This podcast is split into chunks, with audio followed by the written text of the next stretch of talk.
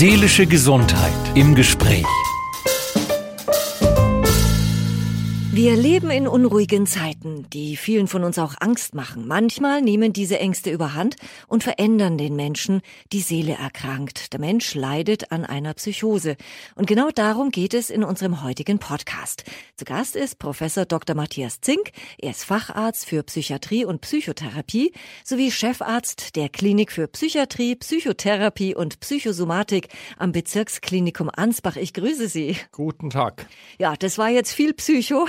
Und Psycho ist ja auch der Titel eines Hitchcock-Filmes, den wir alle kennen. Und jetzt gerade lief auch ein Tatort Psycholyse.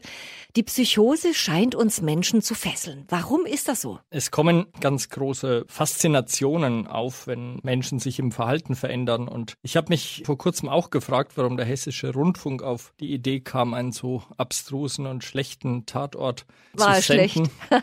Wir haben da auch im Nachhinein fachliche Beratung angeboten. Auch die Angehörigenverbände, auch die Psychiatriebetroffenen haben sich da beschwert, denn in dieser Tatortsendung Psycholyse werden schon sehr viele sehr ungünstige Narrative und stigmatisierende Klischees transportiert. Auf der anderen Seite ist es natürlich auch ein Zeichen dafür, dass der öffentlich-rechtliche Rundfunk, die Tatort-Zuschauer gerne zugucken, wenn ihre eigenen Ängste, wenn absonderlich verändertes menschliches Verhalten auch im Fernsehen gezeigt werden. Und auch die Literatur ist ja voll von psychiatrischen Syndromen. Ich denke da an E.T.A. Hoffmann, Franz Kafka.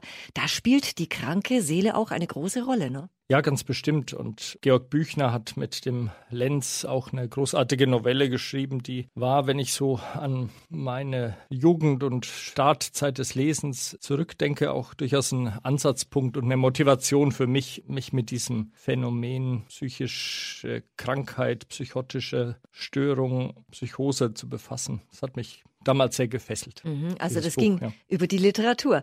Jetzt wollen wir aber von Ihnen wissen, was ist das eigentlich genau eine Psychose und wie unterscheidet sich die von Angst oder einer Angststörung? Ja, in der Psychose leiden Menschen an zusätzlichen und neuen Erfahrungen. Sie bilden zum Beispiel Wahn aus, sind also überzeugt von Inhalten, die offensichtlich der Realität widersprechen, etwa dem Gedanken, durch die Wand über Mikrofone abgehört zu werden oder durchs Fenster oder durch elektronische Geräte überwacht zu werden, gefilmt zu werden.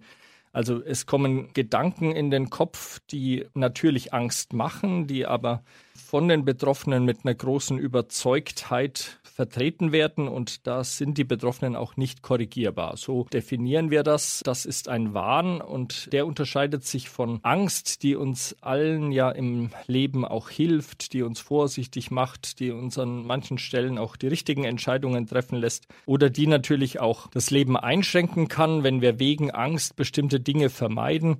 Ganz grundsätzlich dadurch, dass der Mensch, der an einer Psychose leidet, unkorrigierbar überzeugt ist von den Inhalten, die er denkt, wohingegen jemand, der Angst hat, durchaus benennen kann. Eigentlich wäre es gut für mich, wenn ich auf diesen hohen Turm hochsteigen könnte.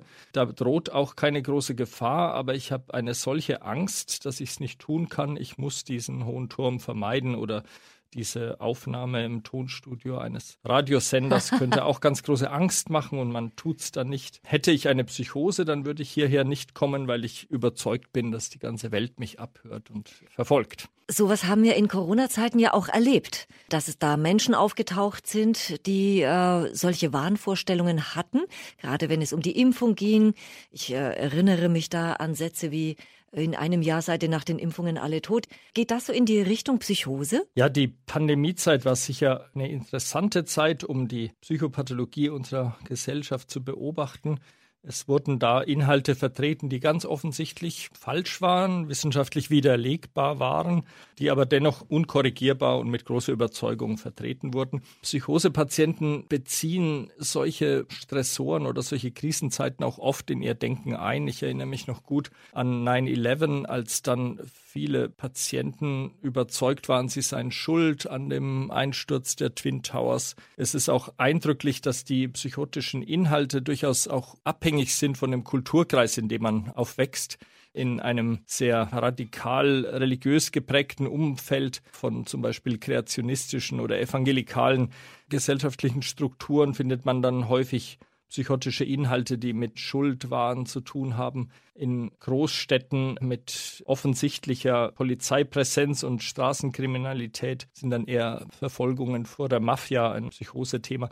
Also der Inhalt, in dem wir leben, betrifft uns alle, betrifft selbstverständlich auch die Menschen, die an einer Psychose leiden und bestimmt dann auch die Inhalte, von denen Psychosepatienten sprechen. Wie entsteht denn eine Psychose? Kommt das ganz plötzlich oder schleicht die sich so ein? Ja, wir sollten uns alle wirklich vergegenwärtigen, dass wir alle eine Psychose oder psychotisches Erleben erfahren können. Eine Psychose ist eine sehr extreme Spielart dessen, was unser Gehirn kann.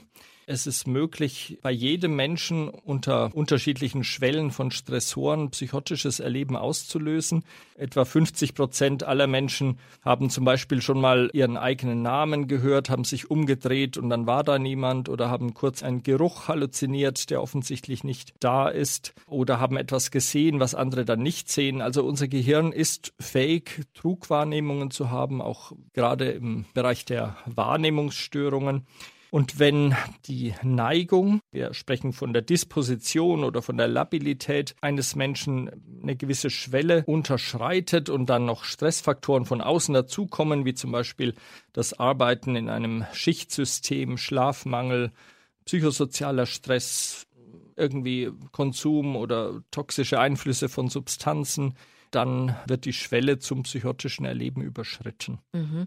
Gibt es auch Erkrankungen, die eine Psychose auslösen oder mit sich bringen? Das gibt es ganz eindeutig und ist so die Grundlage dafür, dass wir allen Menschen raten, wenn sie an sich selbst oder an anderen Symptome, die den Verdacht auf Psychose auslösen, wahrnehmen, dann auch ärztliche Hilfe in Anspruch nehmen, denn es kann durchaus andere Erkrankungen geben, die dahinter stecken und die man eben durch gewisse Hausaufgaben an differentialdiagnostischen Untersuchungen ausschließen sollte.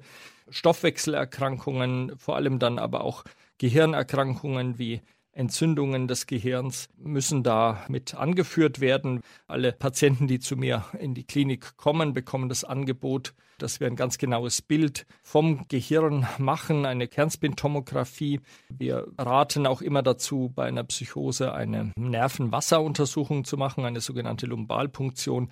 All das dient dazu, um seltene andere Erkrankungen auszuschließen, die auch zu einer Psychose führen können. Und so grob gesagt würde man annehmen, dass bei etwa 10 Prozent aller Menschen, die mit einer Psychose erkranken, eine andere Erkrankung vorliegt, die man auch anders behandeln muss. Sie haben gerade die Symptome erwähnt. Vielleicht fassen wir die nochmal zusammen.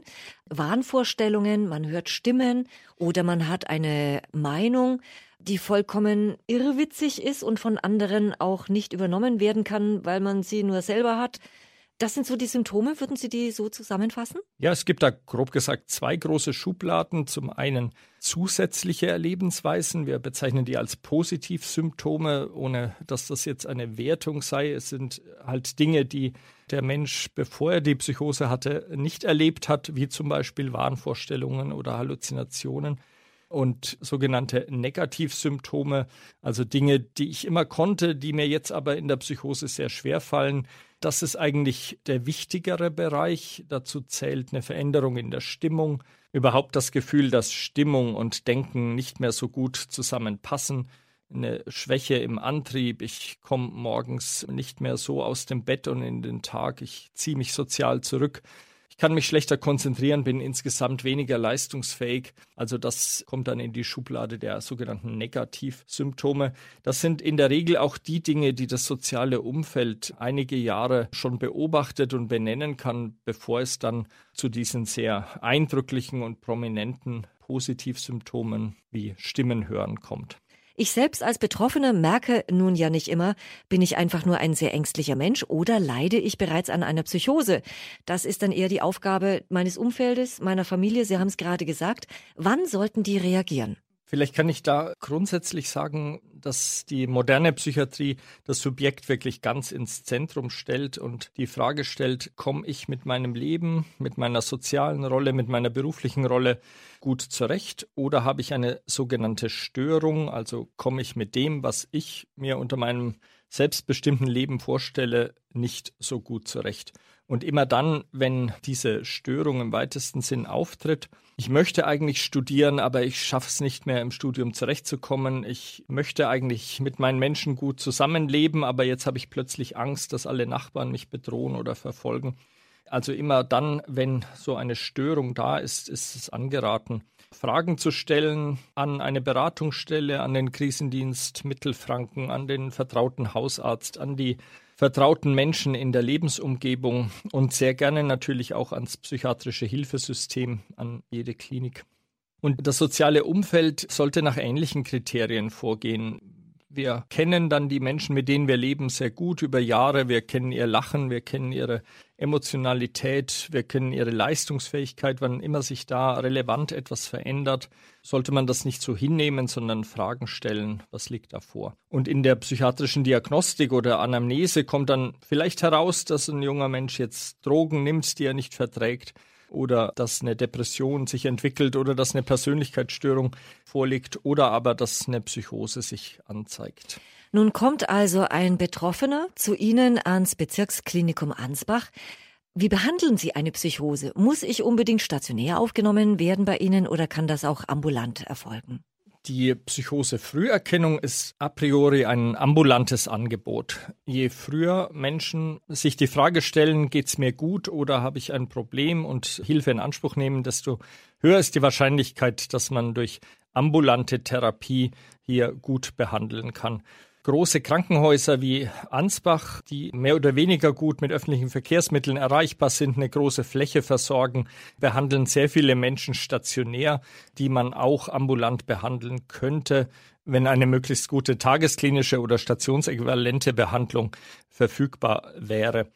Wir bieten immer eine kombinierte Behandlung an. Dazu zählt zentral die Psychotherapie, die Psychopharmakotherapie, sozialpädagogische Hilfen. Die Gesundheits- und Krankenpflege ist sehr gut in der Lage, die Alltagskompetenzen zu stärken, ebenso wie es dann Spezialtherapeuten wie Sporttherapie, Ergotherapie, Kunsttherapie, Musiktherapie unterstützen. Also eine Psychose, die das gesamte Erleben und den gesamten Lebensvollzug eines Menschen beeinträchtigt braucht auch die gesamte Bandbreite an Hilfsmöglichkeiten, die die moderne Psychiatrie anbieten kann. Gerne bevorzugt ambulant oder tagesklinisch, gerne auch stationär. Viele Patientinnen und Patienten bevorzugen auch eine stationäre Therapie. Da muss man wirklich im Einzelfall immer entscheiden. Nun war es ja vor ein paar Jahren noch ein bisschen leichter, einen Platz zu bekommen. Wie lang ist Ihre Warteliste? Also Menschen, die sich mit schweren Erkrankungen an uns wenden, können wir in der Regel sofort aufnehmen oder mit wenigen Tagen Wartezeit. Spezielle Angebote wie zum Beispiel eine intensive Behandlung in unserer psychiatrischen Institutsambulanz sind sicher mit einer Warteliste verbunden.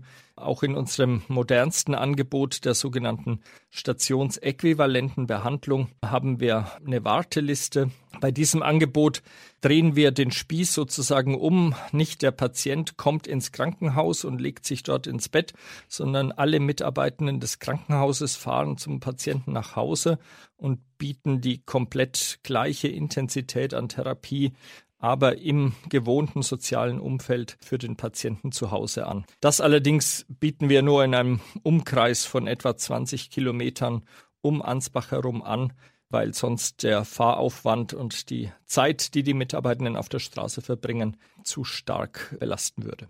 Wie lange dauert denn so im Durchschnitt eine stationäre Behandlung? Zwischen 20 und 25 Tagen. Damit ist es in der Regel möglich, die größten Beschwerden, die durch eine Psychose entstehen, gut zu behandeln. Allerdings raten wir immer zu einer Weiterbehandlung, idealerweise psychotherapeutisch, psychopharmakologisch bei einem niedergelassenen Psychiater oder Nervenarzt. Wir raten auch immer zu Selbsthilfegruppen, zu trialogischer Arbeit mit Angehörigen und Betroffenen zusammen. Nehmen wir an, eine seelische Erkrankung wurde behandelt, der Mensch fühlt sich gesund und wohl, kann eine Psychose wiederkommen oder vielleicht auch in anderer Form neu auftreten? Ja, wie ich es vorhin erwähnt habe, ist die, der wesentliche Risikofaktor für die Frage, bekomme ich eine Psychose in meinem Leben oder nicht, die Disposition, die Anlage. Das ist etwas, was die biologische Psychiatrie in den letzten Jahrzehnten immer besser verstanden hat Wir Menschen unterscheiden uns in unseren Fähigkeiten und Persönlichkeitseigenschaften und auch in den Anlagen oder in den Risiken für Erkrankungen. Und das Risiko für eine Psychose wird sehr wesentlich durch die frühe Hirnentwicklung und da ganz wesentlich durch die genetische Disposition bestimmt. Wenn also jemand eine solche Disposition hat, dann hat er auch zeitlebens ein erhöhtes Risiko, wieder eine Psychose zu bekommen. Das heißt im Umkehrschluss, dass diese Menschen idealerweise lernen sollten, Dinge, die sie gesund halten, sogenannte Resilienzfaktoren, Dinge, die mich stark machen, die mir helfen, sozusagen im grünen Bereich zu bleiben, zu verstärken und in einer Psychotherapie auch zu lernen, was frühe Zeichen einer Psychose sind und wie man dort gut reagieren kann. Die Gefahr, wenn man einmal eine Psychose hatte, dann später im Leben eine weitere zu bekommen, ist ganz klar erhöht und macht es nötig, in dem, was wir Psychoedukation nennen, sich also auf den Weg zu machen, Fachfrau oder Fachmann für die eigene Erkrankung zu werden, um sich eben von diesem Risiko zu befreien. Wir alle kennen ja wohl den Film Shining nach einem Buch von Stephen King, dem Meister der psychotischen Erzählungen. Da wird's ziemlich eng für die Familie des Erkrankten. Der rennt da durch das leere Hotel und dreht durch. Kann das wirklich passieren, dass eine psychotische Episode nicht nur für den Betroffenen, sondern auch für seine Umgebung gefährlich wird? Psychose ist vor allem für die Betroffenen gefährlich. Wir wissen leider, dass die Suizidrate gerade junger Menschen, die das erste Mal an einer Psychose erkranken, ganz markant erhöht ist. Und das macht es so dringend, diesen Menschen Hilfe anzubieten. Psychose ist eine gefährliche Erkrankung, aber vor allem für die Betroffenen selbst über Suizidalität. Aber selbstverständlich kann es auch durch psychotisches Denken geleitet zu Fremdaggressivität kommen bis hin zu Tötungstaten. Auch dafür ist das Risiko erhöht und wir verstehen eigentlich heutzutage einige Faktoren sehr gut, die dazu disponieren. Das ist sicher eher ein Problem für junge Männer, die auch Kontakt zu illegalen Substanzen haben, die sich mit einem unbehandelten Beeinträchtigungs- und Verfolgungswahn herumschlagen. Und noch ein paar andere Eigenschaften äh, spielen eine Rolle. Also diese Subgruppe der Psychosepatienten hat zweifellos ein erhöhtes Risiko, auch für die Umgebung gefährlich zu werden. Die Psychiatrie hat deswegen auch den Bereich der forensischen Psychiatrie der präventiv-forensischen Angebote etabliert, um zu verhindern, dass Menschen mit einer Psychose solche fremdaggressiven Straftaten begehen. Wenn Sie aus Ihrem Klinikalltag erzählen, sind eher Frauen betroffen, eher Männer, ältere, Sie haben es gerade gesagt, junge Männer. Ist das eher so der Fall bei jüngeren Männern? Haben Sie von denen am meisten als Patienten? Der Bezug zu den jungen Männern mit Kontakt zu illegalen Substanzen und unbehandeltem Wahn war jetzt gemünzt auf die Gefahr von Fremdaggressivität. Das Risiko, eine Psychose zu entwickeln, scheint über alle Kulturen und über alle Zeitalter der Menschheitsgeschichte weitgehend konstant zu sein.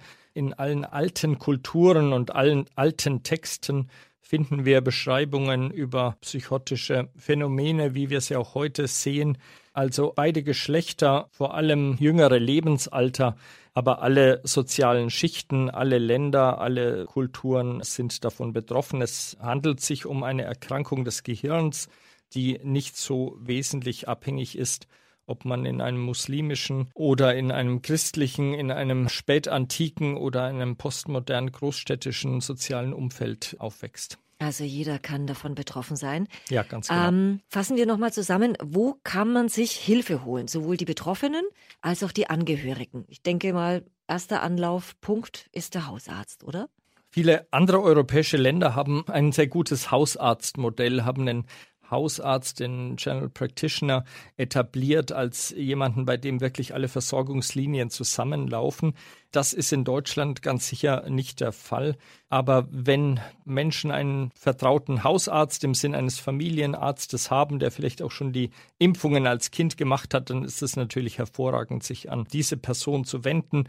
Ich habe in meiner früheren Arbeitsstelle am Zentralinstitut für seelische Gesundheit in Mannheim die Früherkennung und Frühintervention für Psychose ganz wesentlich geleitet. Und dort hatten wir häufig Kontakt mit Lehrerinnen und Lehrern, mit Ausbildern, mit Leuten aus dem Sportverein, mit der Familie, also Menschen der vertrauten Lebensumgebung, die es dann ermöglicht haben, dass ein junger Mensch seine Angst überwindet und ein psychiatrisches Krankenhaus mal betritt und die Frage stellt, was ist mit mir los? Können Sie mir erklären, was ich habe?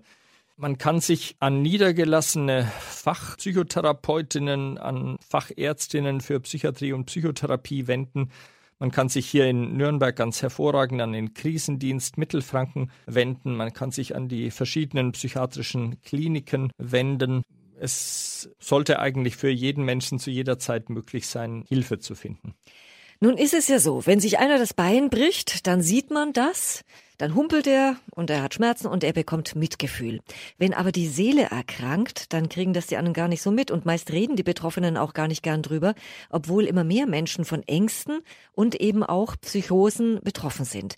Niemand hört sowas gerne. Manchmal fallen auch Sätze wie reiß dich halt einfach zusammen, anderen geht's viel schlechter, nimm Tabletten. Warum wird das Krankheitsbild Psychose immer noch so weggedrängt? Alles, was uns Angst macht, gibt uns das Gefühl, dass wir die Kontrolle verlieren und das ist ein sehr unangenehmes Gefühl. Wenn Menschen dann einfach denken, in einem 1-0 kategorisieren oder in einem Schwarz-Weiß denken, dann ist eben die naheliegende Lösung, die Ausgrenzung. Das sehen wir auch im politischen Kontext, wenn 2015 unsere Bevölkerung Angst entwickelt, dass Migration bestimmte etablierte Strukturen unserer Gesellschaft in Frage stellen, dann ist der primäre Reflex, dass man politisch zur Ausgrenzung und Fremdenfeindlichkeit tendiert. Ein bisschen ähnlich erlebe ich das oft auch mit psychischen Erkrankungen. Die Bevölkerung hat Angst vor den Phänomenen und grenzt dann die Personen aus, die mit dem Phänomen in Beziehung gesetzt werden. In der Politik ist es leider ein gängiges Schimpfwort für den politischen Gegner, ihn als schizophren zu bezeichnen. Wir leben da in einer sehr ungünstigen, durch stigmatisierenden Sprachgebrauch gekennzeichneten Unkultur. Und das geht alles auf Kosten derer, die die Hilfe brauchen, auch in dem Fall wieder auf Kosten schwacher Teile unserer Gesellschaft. Und das ist sicher sehr zu bedauern. Das sind sicher auch keine neuen Einsichten. Die Psychiatrie hat im Zuge der Stigmatisierungsproblematik oder der Entstigmatisierung der Erkrankungen und der Therapien sehr viel versucht. Allerdings wird in den Medien sehr häufig so ungünstig berichtet, gerade auch über das Schlagwort Fremdaggressivität, Täter in die Psychiatrie, dass sehr viel von unserer antistigmatisierenden Arbeit vernichtet wird. Und allein so ein Tatort wie Psycholyse vom Hessischen Rundfunk wirft uns wieder weit zurück, weil da dumme, völlig unaufgeklärte Narrative und Klischees bedient werden, die einfach falsch sind. Was müsste sich ändern? Ja, ich glaube, der Ansatzpunkt ist die Angst, die verständlicherweise in der Bevölkerung vorhanden ist. Wenn wir durch eine Straße laufen und ein offensichtlich psychotischer Mensch spricht mit jemandem, der nicht da ist und hat vielleicht auch eine aufgeregte und drängende, vielleicht auch aggressive Stimme, dann macht das Angst. Die wesentliche Hausaufgabe richtet sich an ein besseres Verständnis und eine bessere Therapie der Psychose. Das ist im Wesentlichen eine Aufgabe an die neurobiologische Forschung und an die Psychotherapieforschung. Aus diesen Anstrengungen werden wir immer besser werden in der Behandlung. Dann wird Psychose immer mehr verbunden werden mit dem Gedanken, das ist eine Erkrankung wie jede andere auch, die kann man behandeln und die muss uns nicht so sehr Angst machen. Danke für diese spannenden Einblicke in die Seele an Professor Dr. Matthias Zink, Facharzt für Psychiatrie und Psychotherapie sowie Chefarzt der Klinik für Psychiatrie, Psychotherapie und Psychosomatik am Bezirksklinikum Ansbach. Herzlichen Dank fürs Interview und das Interesse. Seelische Gesundheit im Gespräch.